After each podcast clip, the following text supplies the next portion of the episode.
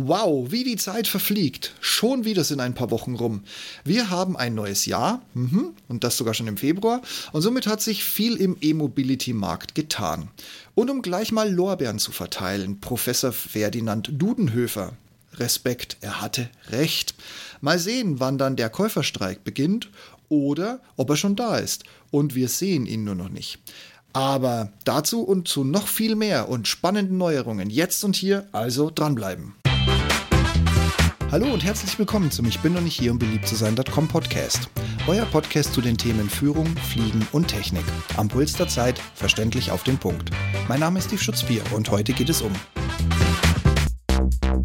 E-Auto News, Marktbetrachtung, Ladetechnik und was das Gesetz so sagt. Und hier ist sie, eure monatliche Zusammenfassung. Und bevor es losgeht, ich grüße, und das klaue ich ihm jetzt wieder, meinen kongenialen Podcast-Partner Sven Becker. Hallo Sven, danke wieder fürs Mitmachen. Hi Steve. so, jetzt habe ich dir den Wind aus den Segeln genommen, was? Ja. Halb so wild, nächstes Mal halte ich mich wieder zurück. so Leute, es geht los. Wir haben ein volles Programm. Schnallt euch an, holt euch Popcorn, holt euch was zu essen, holt euch was zu trinken. Ich gehe davon aus, wir werden heute eine Stunde runterprügeln und ohne Scheiß, das ist es wert. Ich leg los. Wir beginnen heute in der Rubrik Quatsch. Und zwar berichtet Inside Digital, also berichtet jetzt bitte in Anführungszeichen sehen, in einer ziemlich reißerischen und ebenso ziemlich inhaltlich falsch dargestellten Artikel, dass die Beerdigung von Diesel und Benziner begonnen hat. Dafür würden auch Fahrverbote, die der Gesetzgeber ausgesprochen hat, dem Autofahrer definitiv keine andere Möglichkeit geben. Schön, dass zum Beispiel Berlin in dieser Liste auftaucht, der Hobby- und Quotensenat aber bereits letztes Jahr auch das letzte Fahrverbot wieder aufgehoben hat. In Berlin muss man bei den radikalen Grünen und ihren Quotenfrontfrau Jarasch ohne jegliches Verwaltungswissen mehr Angst haben, dass man sein heute geparktes Auto morgen nicht mehr wegbewegen kann, weil eine in ein paar Wochen verfassungsgerichtliche Anordnung neue Fußgängerabschusszonen für die irren Radfahrer der Hauptstadt wieder beseitigt. Aber bis dahin bleibt erstmal das Gelächter in der Republik. Genauso wie über den besagten Artikel, der viel Unwissen, falsche und oder alte Fakten zum Untermauern einer sinnlosen These zu belegen versucht. Und dazu sage ich euch eins, das Beste, was man mit Artikeln dieser Art machen kann, ist ab in die Altpapiertonne.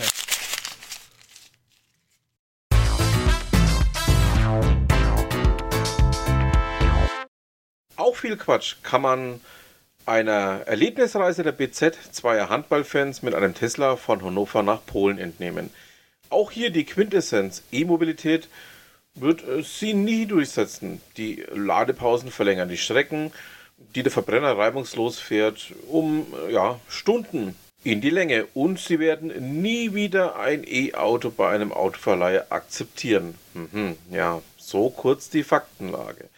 Aus dem Tagebuch zweier Verbrennerfans. Es gab also keinen VW-Verbrenner, sondern ein Tesla Model Y. Ich habe mal in der App nachgesehen, äh, Reichweite 533 Kilometer WLTP. So sagt zumindest Tesla.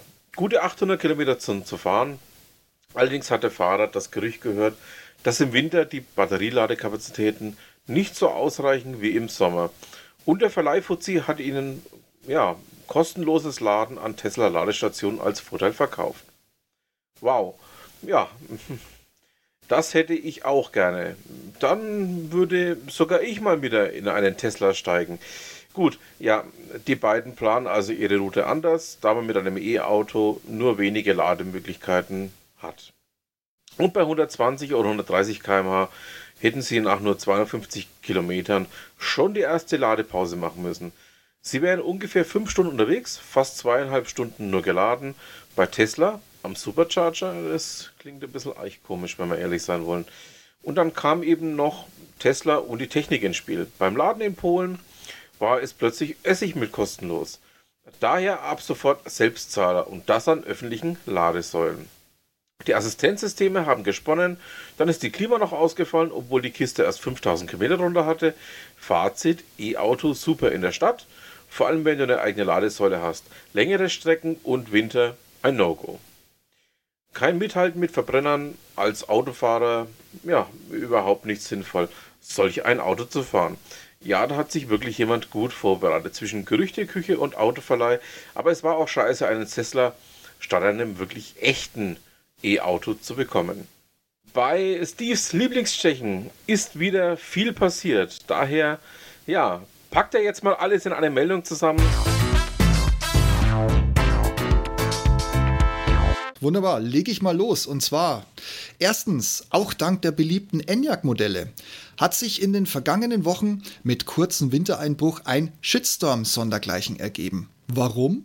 Weil die nervige Technik in den Lenkrädern, und die nervt mich selbst in meinem Superb, die misst, dass man die Hand an selbigen, also sprich am Lenkrad hält damit der Assistent nicht stundenlang alleine die Arbeit macht, im Winter so viel Strom zieht, dass die Assistenzsysteme regelmäßig, unregelmäßig, maximal lästig und in Teilen gefährlich aussteigen. Dank einer vertrauensvollen Quelle, danke vielmals und Grüße nach Leipzig, liegt mir das von Skoda den nervenden Kunden zur Zeichnung. Es ist jetzt schon zu spät, aber ich sage es nochmal dazu, sowas grundsätzlich niemals, niemals unterschreiben.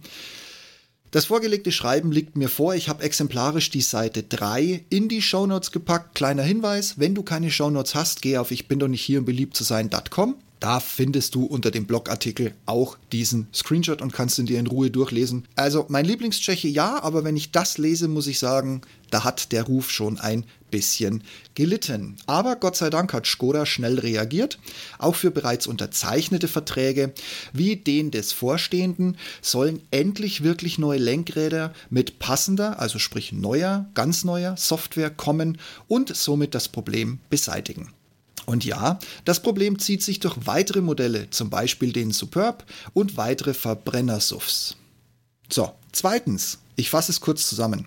Skoda hat im Jahr 2022 weltweit knapp 780.000 Fahrzeuge ausgeliefert, 415.000 alleine aus ihrem heimischen Stammwerk, man verzeihe mir die schlechte Aussprache, Mlada Boleslav. Leider keine Zahl der reinen E-Autos zu bekommen, also für die beiden Enyaqs.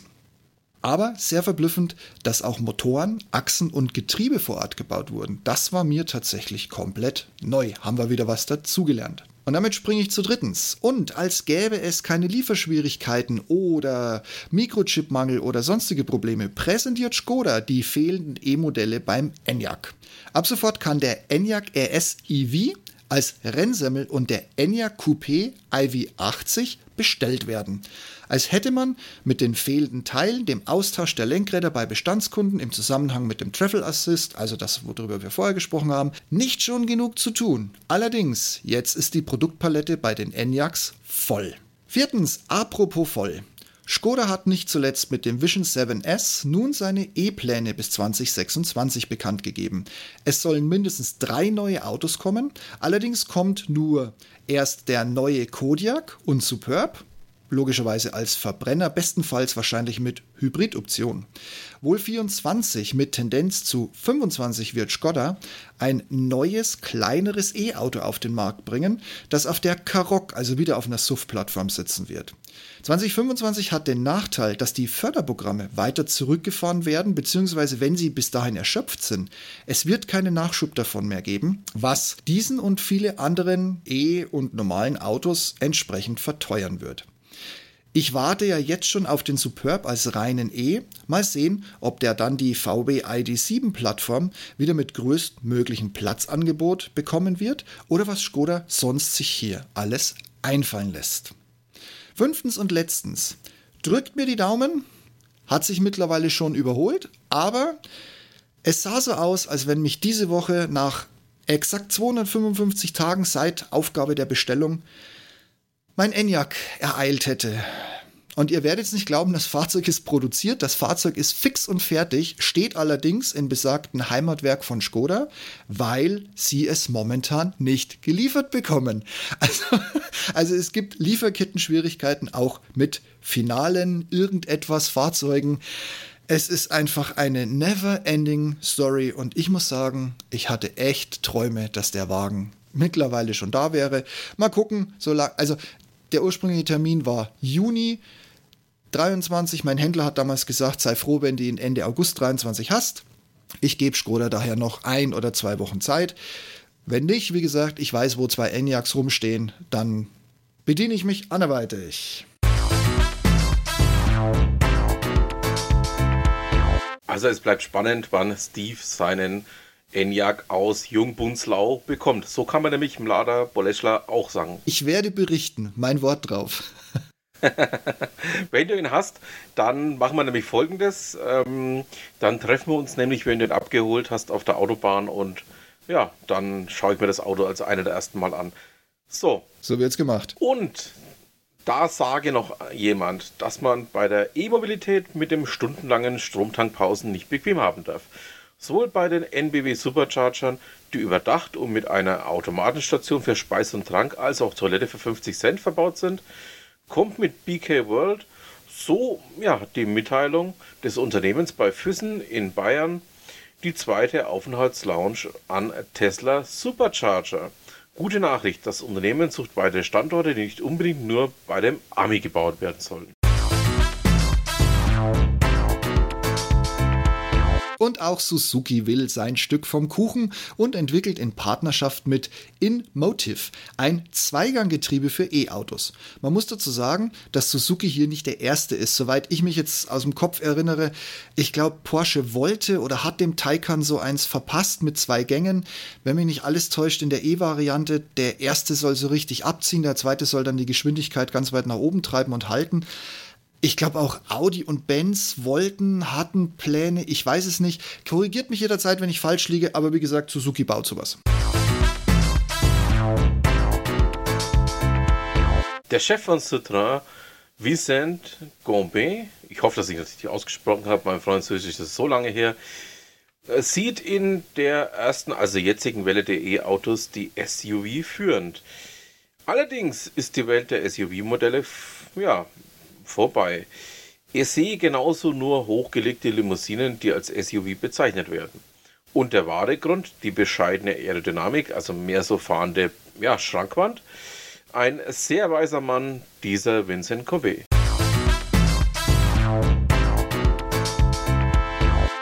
Unglaublich aber wahr, der Ökostromanbieter Dipper hat eine repräsentative Studie in Auftrag gegeben, die deutlich beweist, dass elektrifizierte Pkw von gut der Hälfte der Deutschen ab einem Einstiegspreis von 20.000 Euro interessant werden und ein Wechsel auf E initiiert wäre werde.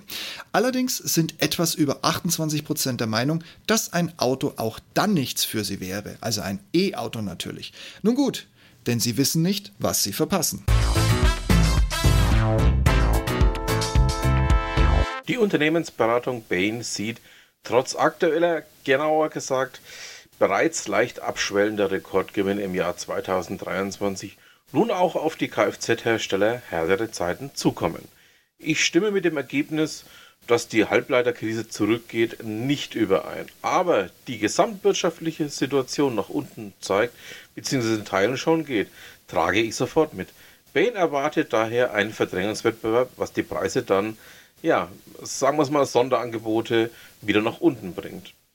Im Vergleich zu den bisherigen Modellen, wo der Hersteller gut 6% Marge abgriff, konnte diese Marge während Corona auf fast, hört, hört, 9% gesteigert werden. Im aktuellen Zyklus der Flaute werden es im Durchschnitt bestenfalls 4, ja, vielleicht maximal noch 6% sein. Das würde die Einnahmen halbieren, aber der Hersteller kann sich freuen. Bei den Zulieferern geht die Marge eher sowieso seit Jahren bergab. Na, schauen wir mal. Tja, bei Diskussionen wie dieser danke Sven für die Zahlen, zeigt jeder auf Tesla, der vor einigen Wochen die Preise je nach Halde und Nachfrage um bis zu 9000 Euro pro Auto, also ne, ein Tesla, zack, 9000 Euro günstiger, gesenkt hat. Mittlerweile sind in den meisten Modellen die Abstellflächen bei den Produktionshallen geleert und die Normalität des neuen Geschäftsjahrs stellt sich wieder ein. Und schon sind die Preise wieder hochgeschossen. Aber Achtung, liebe deutsche Autobauer, nicht, dass euch Tesla aus dem Nichts einen 20.000 Euro Einstiegswagen hinstellt und den Model 2 nennt. Witzig an der Sache ist, ich habe mir das ausgedacht und habe das da hingeschrieben. Und im Nachgang dachte ich mir, jetzt googelst du mal zur Sicherheit. Und siehe da, Tesla hat Pläne für ein Model 2 für ein billiges Einsteigerauto.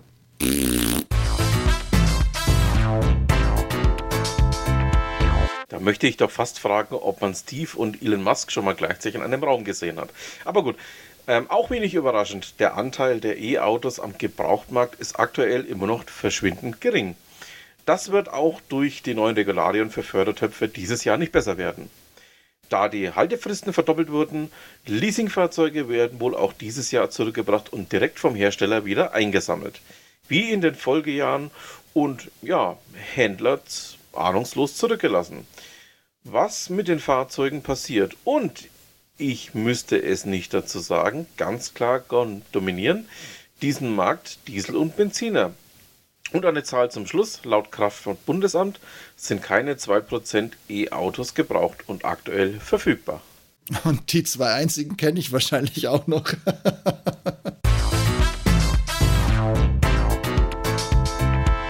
Damit auch hier nochmal was vom VW ID7 steht, die folgende Information. Die Kiste auf der Passat-Basis, aber mit Akkus wird eine sogenannte und von VW jetzt schon beworbene intelligente Lüftung haben. Also nicht mehr so wie wir es kennen, ein Strom von vorne nach hinten oder wenn man ein bisschen Luxus im Auto hat, irgendwie am Rand oder vielleicht sogar ein laues Lüftchen aus dem Boden. Nein, die Zeiten sind vorbei.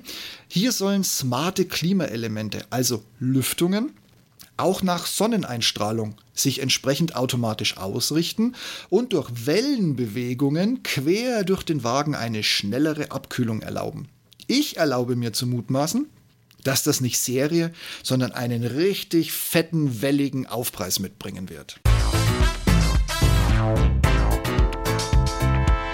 Und gleich nochmal eine Kurzmeldung aus Wolfsburg. Kanadische Kunden hatten zuerst Pech. Mittlerweile scheint VW die bestellten Wärmepumpen überhaupt nicht mehr auszuliefern, egal wo. Und stattdessen gibt es eine Gutschrift an die betroffenen Kunden. Mal sehen, wie das bei Skoda so sein wird. Vielleicht kann er, gute Steve, ja in Kürze mehr aus eigener Erfahrung dazu berichten. Also was ich euch jetzt schon sagen kann, bei all den Kürzungen und Einbußen, die ich eingegangen bin bei der Bestellung wegen Mikrochipmangel und allem drum und dran, wenn Sie mir, und ich weiß, das Thema ist umstritten, mir ist die Wärmepumpe trotzdem wichtig, wenn Sie mir die Kiste auf den Hof stellen und dann sagen, Herr Schutzbier, Wärmepumpe haben wir nicht, hier sind deine 1000 Euro, dann werde ich sagen, lad den Wagen wieder auf, ich will ihn nicht. Aber wie gesagt, wenn er da ist, kriegt er das volle Programm von mir. Und springen wir doch nochmal in die VW-Familie. Der Finanzchef Arno Antlitz prognostiziert reiche Ernte. Ne, es ist immer sehr clever, sowas in Interviews laut zu sagen. Aber damit verbunden, wer hätte es gedacht, teure Neuwagen. Ja, die reiche Ernte wächst ja nicht auf Bäumen. In den nächsten zwei oder drei Jahren sei der Höhepunkt der Investitionen hinter dem VW. Und ab 2026 wird deshalb geerntet. Hm, Hört sich gut an, aber ratet mal, wer das bezahlt, das reiche Ernten. Ich bin immer wieder neidisch, wie fachmännisch sich eben die Automobilbranche ausdrückt. Wobei ich bin vorgewarnt, ich habe da vier Jahre gearbeitet und naja, andere Sache. Was er aber wirklich damit sagen möchte, ist, dass es dann kaum noch Investitionen in die auslaufende Verbrennerkiste geben wird und die bisherige Doppelbelastung, also ich habe irgendwie einen Benziner und einen Diesel, vielleicht mische ich im Wasserstoff mit und natürlich setze ich viel auf E-Mobilität. Das fällt weg, weil dann letzten Endes E-Mobilität übrig bleibt. Wasserstoff großes Fragezeichen. Und natürlich verdient Volkswagen dann auch reichlich an E-Autos, sagt der weltweit nur noch Zweitplatzierte hinter Toyota, die sich die Krone erneut geschnappt haben und wohl auch von VW nichts mehr zu befürchten haben. Denn in Wolfsburg gibt man sich als Zweiter nun zufrieden und spart sich auch hier das Geld, um weiterhin Toyota zu überholen und wieder Nummer 1 zu werden. Aber bei so vielen guten Nachrichten auch eine schlechte. Es klang schon durch, wir müssen uns alle auf wesentlich teure Autos einstellen. Nee, nee, nee, nee, nee, nee. Jetzt nicht wieder die alten Kamellen rausziehen, das hat nichts mit Batterien, Rohstoffen, Chipmangel oder sonst was zu tun. Nein, nein, nein, nein. Das brockt uns jetzt die Politik zur Abwechslung ein. Mit neuen Vorschriften. Und das wahrscheinlich sogar noch weltweit. Tja, was soll ich sagen? Ein sattes Warm-up für den Konsumenten von den Erfindern des Abgasskandals. Okay, eine haben wir noch. Eine VW-Story. VW warnt Händler davor, Grauimporte aus China oder Asien über deutsche Händler zu verkaufen. Ja, wow, was ist denn da los? A long short story. Hier bei uns dauert es von der Bestellung bis Lieferung eines E-Autos, ja, mit Hilfe des Geduldsfadens irgendwo zwischen einem halben und einem ganzen Jahr. Frag mal den guten Steve. Ja, ja. Und nun haben und nun haben findige Asiaten festgestellt, dass die gleichen Modelle, also laut VW natürlich nicht identisch, kennen wir ja, ne? Und das schlussfolgert, sich nun von alleine um so viel günstiger dort vor Ort gebaut und vertrieben werden. Ein Schelm, der komisches dabei denkt. Dass ein über Umwege eingefädelter China-VW immer noch profitabel in Deutschland verkauft werden kann. VW verweist darauf, dass die Fahrzeuge nicht für den europäischen Markt gedacht sind und somit auch nicht zulassungsfähig sind. Erschwerend wäre die MK-Angebote mit Baidu statt Google Maps und ja, was ist noch nicht sowieso für Fremdsprachen-Genies geeignet. Das glaube ich ehrlich gesagt irgendwo nicht, aber naja, okay. Und da all diese Ausreden wohl keine Verkäufe dieser Modelle verhindern können, weiß VW die Händler auf ihre Verträge hin und eventuell, eventuell sichere Folgen für eine nicht mehr existente Zusammenarbeit in der Zukunft. Mal sehen, wie das ausgeht. Wir haben das ja schon vor, ich sage jetzt mal so 25 Jahren erlebt und es ging für die Hersteller immer nicht so gut aus.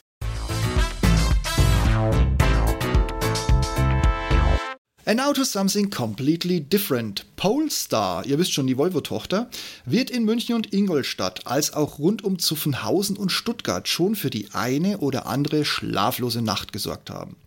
Aber der Dolchstoß kam in einem Interview mit dem Deutschlandchef der Firma, der wahrscheinlich ein Zitat eines Kunden, eine respektable Alternative zu den deutschen Prämienherstellern sieht, zitiert wird. Auch würde Polestar in den Niederlanden heute schon mehr verkaufen. Kleiner Einschub am Rande, das ist nicht schwierig. Also jeder, der von euch zum Beispiel schon mal in Amsterdam Schiphol am Flughafen stand und auf einen Bus oder auf ein Taxi gewartet hat, der konnte sich vor fünf Jahren schon das Schauspiel angucken. Verbrenner, Tesla, Tesla, Verbrenner, Verbrenner, Tesla, Tesla, Tesla und so weiter und so fort. Aber ich weiche ab, ich schweife ab. Ähm, sie verkaufen also heute schon in den Niederlanden mehr als Audi den A4 und Benz die C-Klasse vor Ort in den Niederlanden verkauft. Und dabei dachten die Deutschen, lass die Schweden doch einfach mal Tesla vom Thron werfen, dann, dann räumen wir auf, nicht träumen, sondern dann räumen wir auf und Polestar räumen wir gleich mit weg. Leute, ich sag's euch nur ungern, so kann man sich täuschen.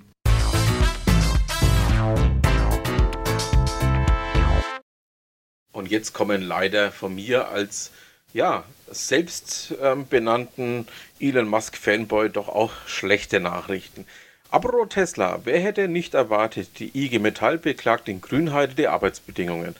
Und wohl nicht nur die Gewerkschaft, sondern auch die Mitarbeiter haben das so bemerkt und scheinen ihr ja, Glück zumindest außerhalb der Tesla-Tretmühle zu finden. Nicht ganz so toll wie Elon Musk finden Mitarbeiter die belastenden Schichtsysteme, mehr Arbeit an den Wochenenden und überhaupt die extreme Arbeitslast. Auch scheint die vorherrschende Führungskultur weniger auf Diskussionen und Rückmeldungen der verwöhnten Deutschen eingestellt zu sein. Und seitdem Musk wohl noch einen hochbezahlten Sicherheitsdirektor mit Röntgenblick und Stasi-Hintergrund, oder oh, war das doch vom Mossad, ich tue mich da mal schwer mit dem Unterscheiden, ähm, ja, schäumen die Gefühle über. Selber schuld oder auch, wer möchte denn jetzt noch einen Tesla fahren? Ja, Entschuldigung, dass du das vorlesen musstest. Das hat Überwindung gekostet. Ich konnte es bis hierher hören.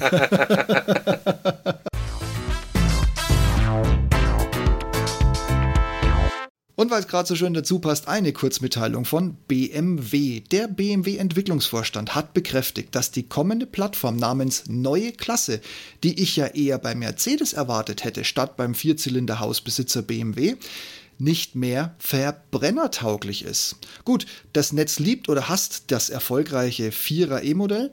Daran muss also irgendwie auch was Wahres sein. Und ja, er argumentiert analog zu VW endlich keine Doppelbelastung mehr zwischen Batterie und fossilem Gedöns, was die E-Autos um 25 Prozent verbessern wird, haben wird. Spannend finde ich das Argument, dass auch mit Rollwiderstand der Reifen nicht vernachlässigt werden darf. Meiner Meinung nach, und ich habe es zwar schon länger nicht mehr gesagt, aber ich sage es jedes Mal wieder, das wird unser größtes Problem werden, diese, dieser wunderbare Mikroplastik. Äh, Feinstaub, den wir von den Reifenabrieben bekommen. Wir haben es heute schon von den LKWs und von den normalen PKWs. Schauen wir doch einfach mal, wie das weitergeht, wenn dann tatsächlich nur noch E-Autos auf der Straße sind.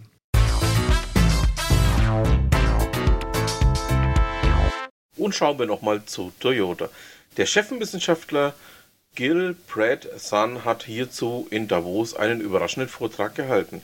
Nicht ganz im Auftrag Greenpeace führt er dazu aus, dass Toyota den kompletten Mix aus Verbrenner und dem Rest haben wird, weil das gut fürs Klima ist. Und bitte weltweit, ja? Vom Erfinder des Hybrid, der nun auf Wasserstoff setzt und eine doch auch gewagte Aussage. Aber wenn man den drohenden Engpässen bei Rohstoffen für Batterien und weiter nur an die Plug-in-Hybride denkt und all das ja mit den Bestrebungen zum autonomen Fahren betrachtet, muss ich ihm direkt auch wirklich recht geben, bis er mit dem Argument Ladeinfrastruktur kam. Da habe ich aufgehört, dem Livestream zu folgen. Kann mir auch nicht vorstellen, dass noch etwas Wichtiges mit Relevanz für die Zukunft gekommen wäre.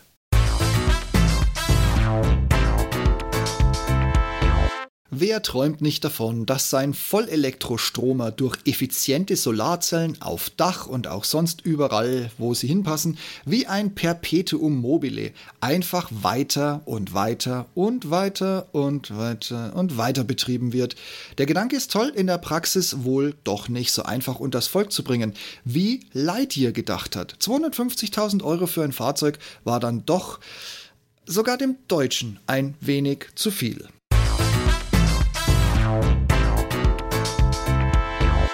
Bisher hätte man tatsächlich glauben können, dass Wissing als Verkehrsminister die Riege seiner Vorgänger in den Schatten stellt, weil er Ahnung hat und sich auch was durchsetzen traut. Bis er Schilderarmut in Deutschland gegen das Tempolimit gesetzt hat. Nun argumentierte er, dass die hohen Spritpreise und fast alles sowieso langsamer fahren lassen würden. Hm. Ja, ja.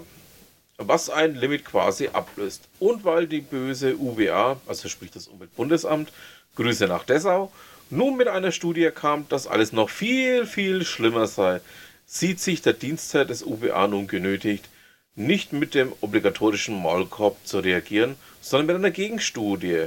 Ja, sie Takus ist es. Philosoph ist es, Mann ist es. Und ein Grund neben Lindner, warum die FDP die nächsten 20 Jahre auf Bundesebene nicht mehr in Erscheinung treten wird.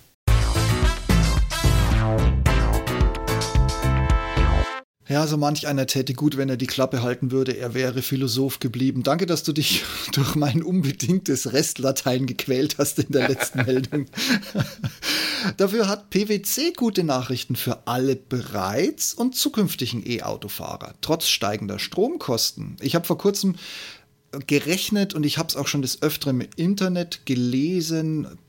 Bis zu 71 Cent fahren wir E-Autos immer noch günstiger als wir mit den aktuellen Preisen wohlgemerkt, und äh, sie sind ja nicht mehr bei 2 Euro oder nicht mehr durchgehend bei 2 Euro, sondern teilweise auch wieder bei 1,70 in der Gegend.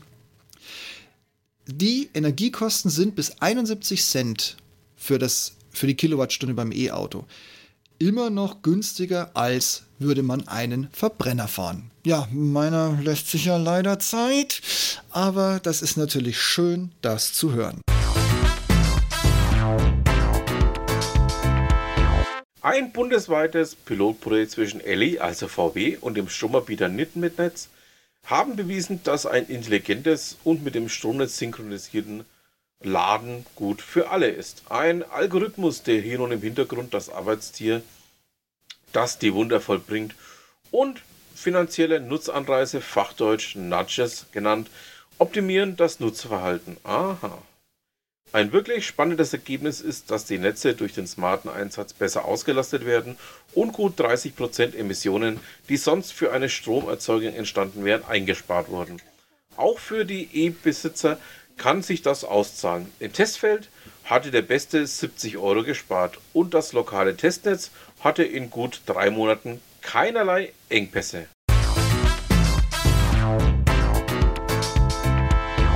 Dem steht jetzt die Bundesnetzagentur gegenüber, lieber Sven.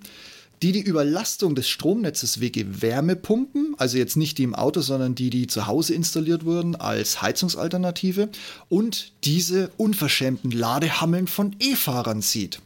Also, jetzt habt ihr es. Und so bemüht Müller, das im, also der Chef von der Bundesnetzagentur, das immer gleiche Bild, das uns Blackouts und Stromausfälle äh, Müller, ist das nicht das Gleiche? Also für mich schon. Also es drohen Blackouts und Stromausfälle.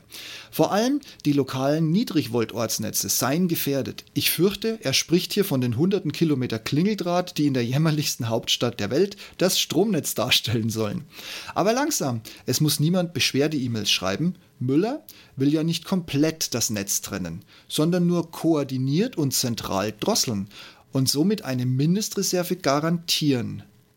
Müller weiß schon, wie marode unsere Stromnetze sind, oder? Hat, äh, aber auf jeden Fall, bei RWE in Nordrhein-Westfalen konnte man Sektkorken knallen hören. Äh, also, gerüchteweise. Und vom Strom nun zum Akku. Es wollte beabsichtigt weiter an Plänen festzuhalten, im Saarland eine Akkufabrik mit einer Leistung von bis zu 24 Gigawattstunden zu errichten. Allen Subventionen der USA und den lokalen Protesten zum Trotz. Allerdings scheint sich der Start der Fertigung von 2023 auf 2027 zu verschieben. Da will ja sich allen Fremdreizen zum Trotz mal wieder jemand in Deutschland ansiedeln. Wieder nicht recht, aber das kennen wir ja in Deutschland mittlerweile. Und auch Tata, der indische Mischkonzern, möchte in Europa ein Werk für die Herstellung und Vertrieb von Batteriezellen für E-Autos hochziehen. Und sich nicht nur für die Hausmarken Jaguar und Land Rover, sondern auch ja, auf Basis von Lithium gefertigt werden, sondern eben gerade auch das neue Scheiß, nämlich die Nickel-Mangan-Kobalt-Akkus. Tja, Steve, man könnte auch sagen, von der Kolonie zum Chef in knapp 80 Jahren.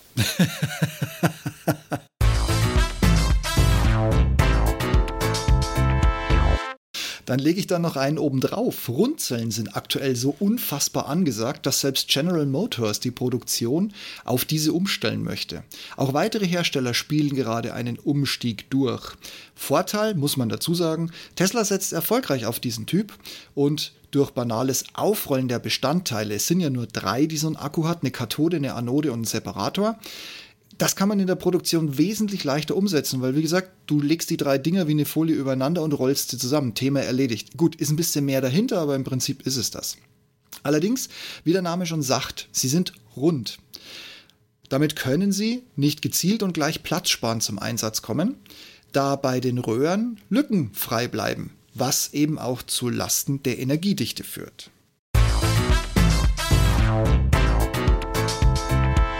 Die Studie Destination 2030 Who's in the Driving Seat for the Future of Mobility empfiehlt der Energiewirtschaft, kundenzentrierte und mehr auf zukünftige Geschäftsmodelle zu setzen. Ah ja, mal was ganz was Neues. Laut Studie nehmen in den kommenden Jahren die Themen persönliches Erlebnis, Klimaneutralität und die Entgegennahme von Dienstleistungen. Ja, ich glaube, da muss ich eine ganze Branche neu erfinden eine tragende Rolle des Kunden.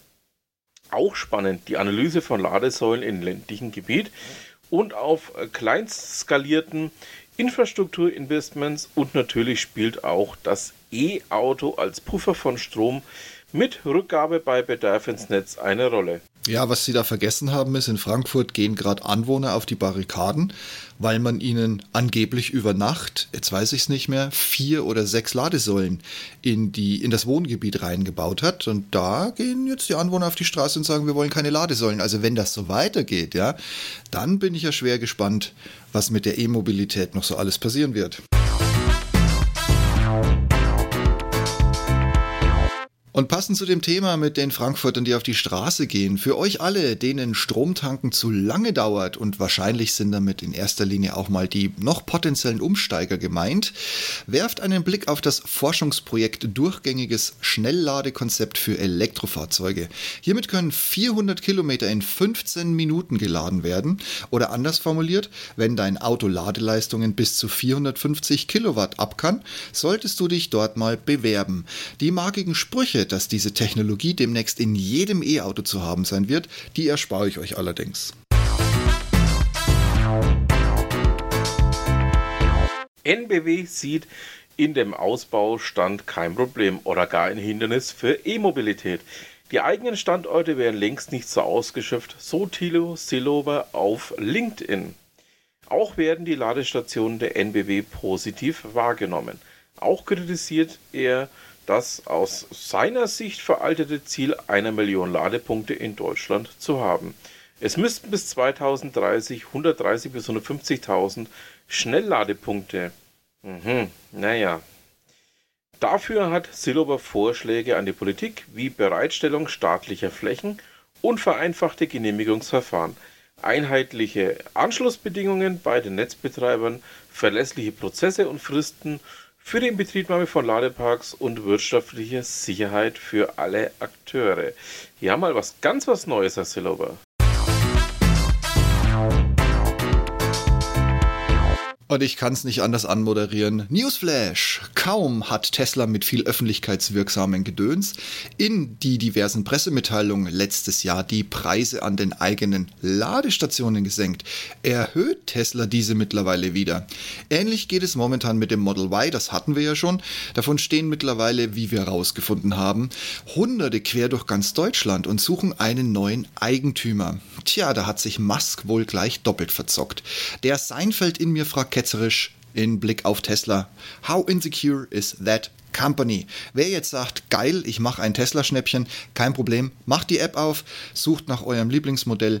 Gerade beim Model Y werdet ihr feststellen, dass ihr von München bis Hamburg, von, was haben wir, Berlin bis Frankfurt diverse Abstellplätze findet, wo diese Autos stehen und sich auf einen neuen Benutzer freuen. Was ich besonders lustig finde, ist die Angabe äh, 50 oder weniger Kilometer laut Tachostand. Einkaufszentren sind aktuell auf die IG Metall nicht gut zu sprechen. Ist auch deren Chef Hofmann mit dem Vorschlag nach vorne geprescht, eine Ladesäulenpflicht für eben diese zu fordern. Die Antwort vom Handelsverband Deutschland kam sofort. Kannst du knicken. Ist nicht zielführend. Ja, da bleibt mir einfach nur Touché. Und dann gibt es da noch die Analyse der deutschen Umwelthilfe, kurz DUH, Delta Uniform Hotel. Und die kommt zu dem Schluss, dass Elektroautos klima- und umweltverträglicher sind als Brennstoffzelle und Verbrenner. Was auch hier nicht betrachtet wurde und viel zu selten eine Rolle spielt, ist, und jetzt kommt wieder mein Lieblingsthema, der Plastikfeinstaubreifenabrieb, den Elektroautos aufgrund ja, zwei plus mehr Tonnen nun mal mitbringen.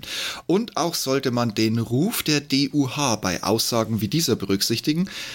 Wobei aus meiner Sicht bei der Brennstoffzelle kann ich jetzt nicht mitreden. Ich habe mich noch nicht mit Wasserstoff tiefergehend beschäftigt. Aber was den Rest so angeht, also den Verbrenner, muss ich ganz ehrlich sagen, so falsch kann die Aussage eigentlich gar nicht sein. Ich bin froh, dass ich die DUH-Geschichte nicht vorlesen musste. Sonst hätte ich jetzt nämlich vorher Säure getrunken. Ende letzten Jahres war Deutschland endlich wieder wer. Ja, da haben wir es der EU und der Welt aber gehörig gezeigt. Immerhin waren die Hälfte der Neuzulassungen E-Autos. Applaus, Applaus, Applaus. Man muss auch mit kleinen Dingen zufrieden sein in der Bundesrepublik.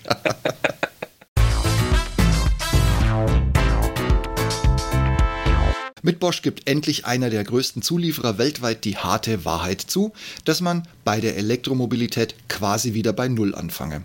Man könne mit der E-Mobilität bestimmt gutes Geld verdienen, aber nicht überall ab dem ersten Tag. So Stefan Hartung im Manager-Magazin. Leider hinter der Paywall, deshalb kein Link in den Show Notes. Auch sieht er in Deutschland einen guten Standort, erst recht für eine Halbleiterfabrik. Das hört Intel mit einer Subventionsforderung nach knapp mittlerweile 10 Milliarden mit Sicherheit gerne. Und wenn Steve schon hart mit Zahlen um sich wirft, weltweit hat es nun mehr als 1000 Wasserstofftankstellen und wer hätte es nicht gedacht, ja, China führt bei der Liste mit den meisten Tankstellen an. Ich wundere mich immer, dass BMW sich hier so bedeckt hält, wenn man bedenkt, was sie damals am neuen Flughafen in Erding mit einer Tankstelle für Wasserstoff gebaut und ja, wie viel sie dann auch tatsächlich schon in diese Technologie investiert haben. VW will allein in Europa für den totalen Besitz des E-Marktes sechs Fabriken für Batteriezellen aufbauen. Und die nächste wird in Spanien in der Region Valencia für über 3000 Beschäftigte ab 2022 geplant.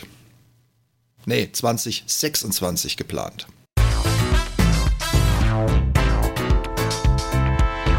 Und noch eine Zahl zum Thema VW. Im Jahr 2022 sind in Zwickau 218.000 und in Dresden 6.500 E-Autos vom Band gelaufen. Damit hat Zwickau fast 40.000 Autos mehr als im Vorjahr hergestellt. In der passend zu Dresden gläsernen Manufaktur waren es auch 2100 Fahrzeuge mehr als 2021. 2023 wird das Jahr des neuen ID3. Zwickau und Dresden rüsten schon jetzt entsprechend auf und vor allen Dingen um. Bayern prescht mal wieder voran und will für E-Autos die grüne Plakette abschaffen. An sich ja ein guter Zug. Aber fahr dann mal mit dem Münchner E-Auto nach Berlin, Stuttgart, Frankfurt und parke da. Dann gibt es neben einem Ticket für Parken ohne Schein, ja, Berlin hat es groß angekündigt, mein Kenntnisstand ist, sie haben sich wie üblich nicht drum gekümmert. Deshalb hoffen wir ja auch, dass wir die Giffey loswerden, aber das ist was anderes. Also Parken ohne Schein gibt es ein Ticket und es gibt ein zweites Ticket und das kommt richtig, richtig teuer. Teilweise 100, 120, 150, 180 Euro, wenn man mal schnell so durch die Länder der Bußgeldkataloge blättert. Und zwar wegen dieser fehlenden grünen Plakette. Aber man muss sagen, Bayern, mach weiter, bring das in die anderen Länder. Es wäre ein guter Zug, weil wofür brauche ich an einem Auto, das an sich alleine selbst hinten nichts rausbläst? Warum brauche ich eine grüne Etikette, die mir bescheinigt, dass ich hinten nichts rausblase? Willkommen in Deutschland.